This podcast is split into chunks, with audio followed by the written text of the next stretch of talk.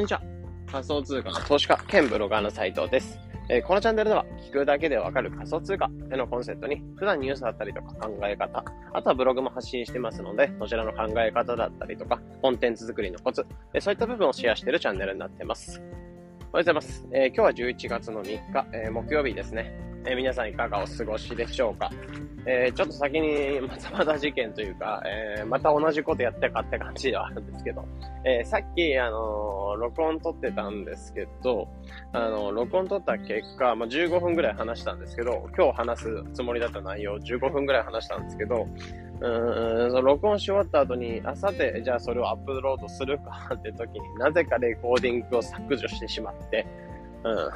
15分話した内容が、えー飛んでったって感じで、うーん、いや、悔しいんですけど、まあ、また同じ内容。でも、さっきの話した内容よりもちょっとブラッシュアップして今回に関しては話していけるかなと思うんで、えー、なんだろう。まあ別に今日別に体力使えてるわけではないので、うん、しっかりまた15分ぐらいになってくるんですけど、今日はしっかり話していこうかなというふうに思います。なので本当にラジオ感覚でサクッと聞いていただければなというところですね。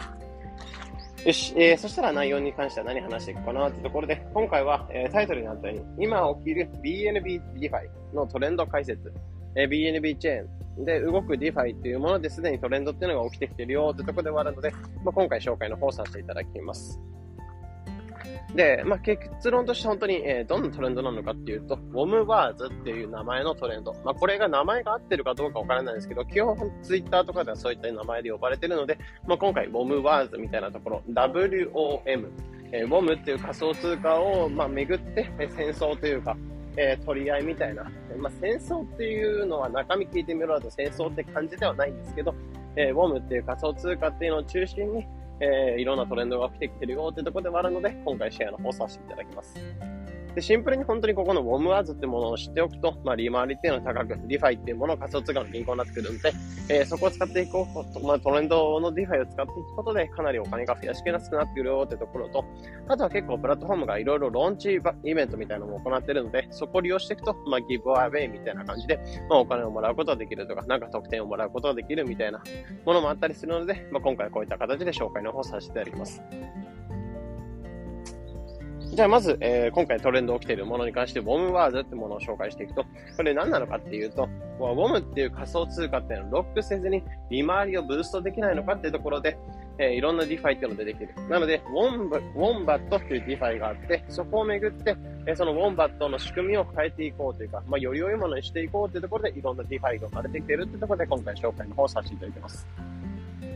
じゃあそもそもウォンバットって何なのかってところからまず紹介させていただくんですけど、これに関してはステーブルコインっていうものに特化されたような DeFi になっていて、えーなのでステーブルコイン同士を安く交換できたりとか、仮想通貨、まあステーブルコイン、まあドルとかですね、USDT とか BUSD とかですね、えーそこら辺なんかを、え運用ができるような、まあ、交換をしたりとか、運用ができるようなディファになってます。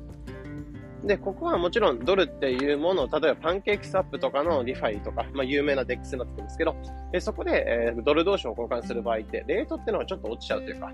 まあ、例えば1ドルを交換したいときに0.9ドルぐらいで交換しなきゃならないんですけど、えーこのウォンバットっていうところを使って、ウォンバットみたいなステーブルに強いようなリファイっていうのを使っていくと、え例えば1ドル分のえドルを交換したいときに0.99ドルみたいな感じで、えなるべくより多くのドルっていうのを交換できるようになってます。で、しかも手数料っていうのは安い状態で、えーお金、まあ、ドル同士を交換できるっていうところもある、ありますし、まあ、あとは、このステーブル系の DeFi、まあ、特にウォンバットとかに関しては、えーステーブルコインっていうのを預けて、より高利回りでドルを運用できるっていう仕組みがあるんですね。で、ここに関しては、ドルに特化されたような仕組みではあるので、他のコインとかっていうもので利回りを配っていくって必要もないですし、まあ、かなり特化された仕組みなので、えー、なんだろう、まあ、ドルっていうのを仮想通貨っていうのをドルっていうものを持っておく。まあ、かなりビットコインとかイーサとか運用するのはもちろんいいんですけど、えーそこら辺って今、年、年利とか、あとは値動きとか激しかったりするので、やっぱり安定したドルっていうのをいかに運用できるかっていうところを結構注目されてきていて、で、その中でこのウォンバットっていうものに関してもドルに特化されたような仕組みが出てきていて、まあ、ここで、えーこう安く交換できたりとか、ドルを運用してより高利回りで運用できるような仕組みが出てきてるって感じですね。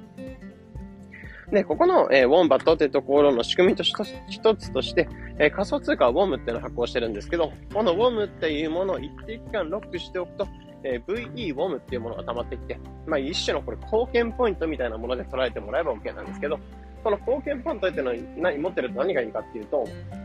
ステーブルコインを預けています。で、その預けてるステーブルコインの利回りっていうのが、えー、VWOM、貢献ポイントより多く持ってる持ってるほど、利回りっていうのはブーストされるって感じです。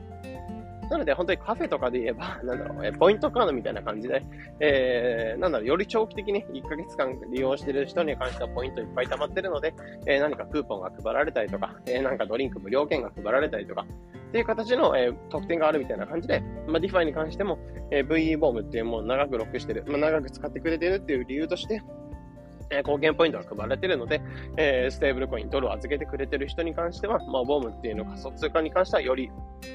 高い利回りで、運用できるよってところではあって、ま、こういった、え、ステーブルに特化されてるし、え、しかも安く交換できるし、しかもドルを特化して運用できるし、まあ、高利回りで運用できるってところで、ウォンバットっていうのを注目されてるって感じなんですね。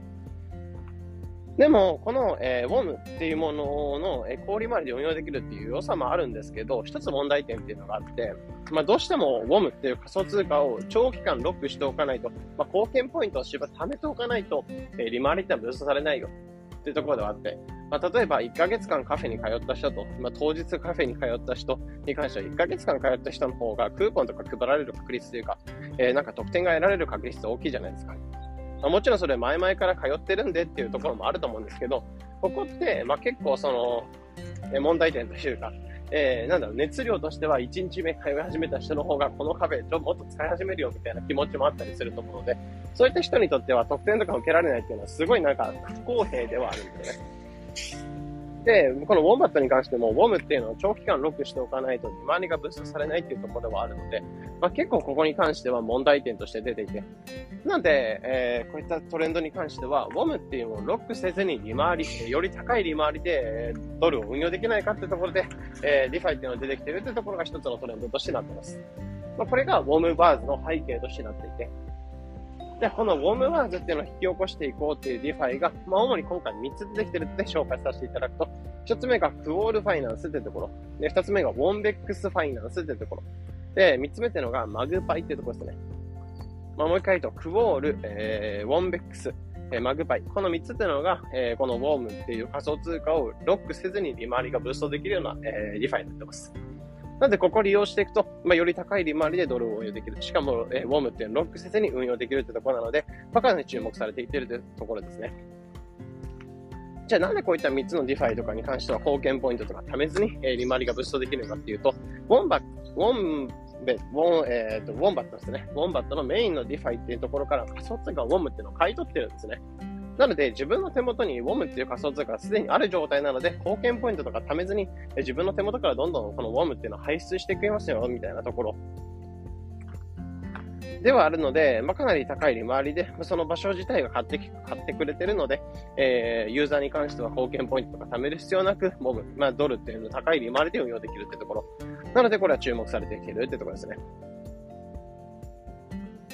で、すでに僕自身も、あの、このウォンバットってところに関しては、まあ、その、ローンチ当初から使っていて、このステーブルコインっていうものが、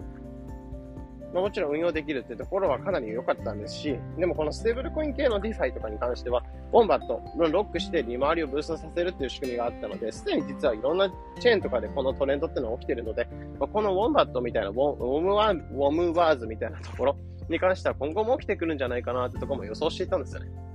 まあ、なんでかっていうと、他のチェーンとかでもいろんな、えー、トレンドっていうのはすでに起きていて、まあ、トレンドっていうか、えー、そのステーブル系の DeFi っていうのを中心に、えー、まあ、いろんな DeFi とかがロックせずに利回りブーストできない、できないかみたいな仕組みが生まれてきていて、まあ、そこもあった上で、今回のこういった Wom Wars みたいなトレンドって別に予測するのは、まあ、よう、なんか難しくはなかったのかなと思ったりするんですね。まあ、一つで言うと、例えばメインのところで言うと、このなんとか Wars みたいな仕組みに関しては、まあ一つ発端で言うと、カーブってところがあって、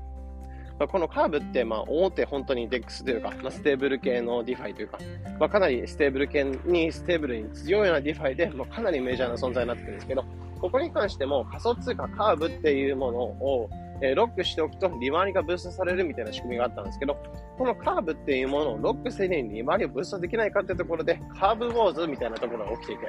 まあ、その中として、ヤーファイナンスとか、コンベックスファイナンスとか、まあ、いろんなところでできていて、まあ、そこに関してはカーブっていうのをロックせずに利回りがブーストできるような仕組みになっているのが、この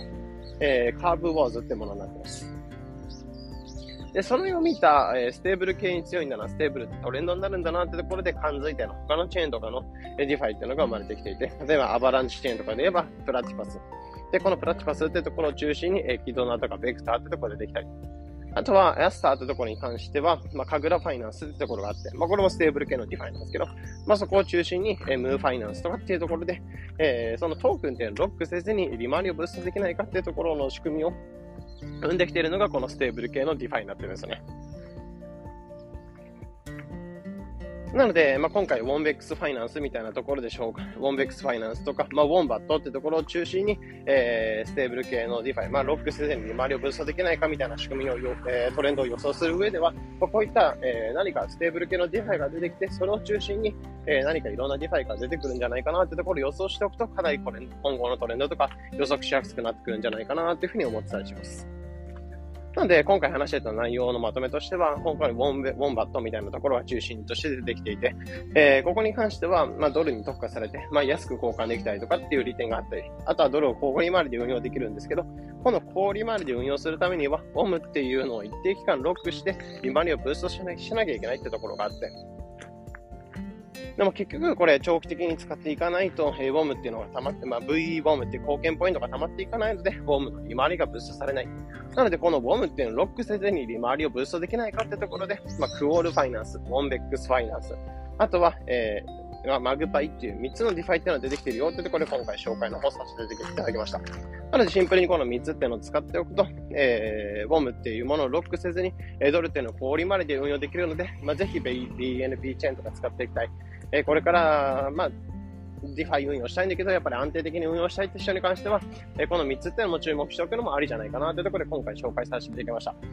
でも実はこういった、まあ、なんとかワーズ、ステーブル系の DeFiっていうのを中心に、えー、まあ、いろんなところ、まあ、ロックせずに利回りをブーストできないかっていうところに関しては、まあ、最初として仕組みが出てくるところではあるので、まあ、ここの、えー、何かのステーブル系の DeFiっていうのを中心にいろんなところが広がっていくっていうところのトレンドに関しては、他のチェーンとかでも同じような感じで何かステーブル系が出てきたら、えー、こういったトレンドも出てくるかなぐらいの感じで押さえておくと、まあ、かなり今後のトレンドとか、えー、抑えていった上でお金を増やしやすい知識になるんじゃないかなっていうところで参考になれば幸いです。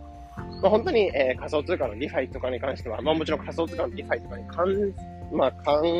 なんだ、普通に特化せずに、え、NFT とかに関してもかなりトレンドは早いんですけど、まあ、トレンドの傾向とか、えー、どういったものを中心に何が生まれてくるかみたいなところ、今回あったみたいなプチプチトレンドみたいなところを押さえておくと、まあ、かなりこれから、えー、トレンドとか乗っかり乗っかってお金を増やしやすくなるんじゃないかなってところで、まあ、これこれ、まあ、それぞれが情報収集一つ一つ一つしていくのもありなんですけど、その一つ一つのつながりっていうのも作っておく。まあ、そうするとかなりこれから情報収集の効率とかお金を増やす効率っていうのは上がってくるんじゃないかなってところで、まあ、参考になれば幸いです。えー、このような形でこのチャンネルでは仮想通貨についてできるだけ分かりやすくお伝えしています。日々の情報収集やトレードにお役立てください。まあ、今回ちょっと2回目の配信なんで、もしかしたらなんかさ、1回目話した内容からすっぽ抜けた部分とかがあるかな と思ったりするんですけど、まあ、割となんだろう、まあ、要点とか伝えたいということというか、重要なところは伝えられたかなと思うので、参考参考にしていただいていただければなというところですね。というところで、まあ今日2回目の配信ではあったんですけど、まあ聞いてくださった方もご清聴ありがとうございました。というところで今日の配信これで以上になります。良い一日を。